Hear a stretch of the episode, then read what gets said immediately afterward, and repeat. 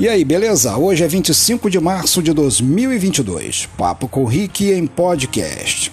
Uma grande nação se prevalece muitas das vezes na união, tomando conta dos espaços do seu país, fazendo-se de um fiscal daquilo que está acontecendo de maneira errada dentro desta, desta terra. Por isso, nada mais óbvio do que viver e respirar o seu país, para que depois você não fique reclamando daquilo que você não faz, esperando sempre pelo outro, esperando pelo candidato, esperando pelo político, que jamais neste país tomou conta das coisas do cidadão que paga imposto, ou seja, ele está ali para receber os seus proventos através desse povo que ele não está nem aí para ele. Ou seja, ficar esquentando a cabeça pela direita, pela esquerda ou pelo centro, você não vai chegar a lugar nenhum.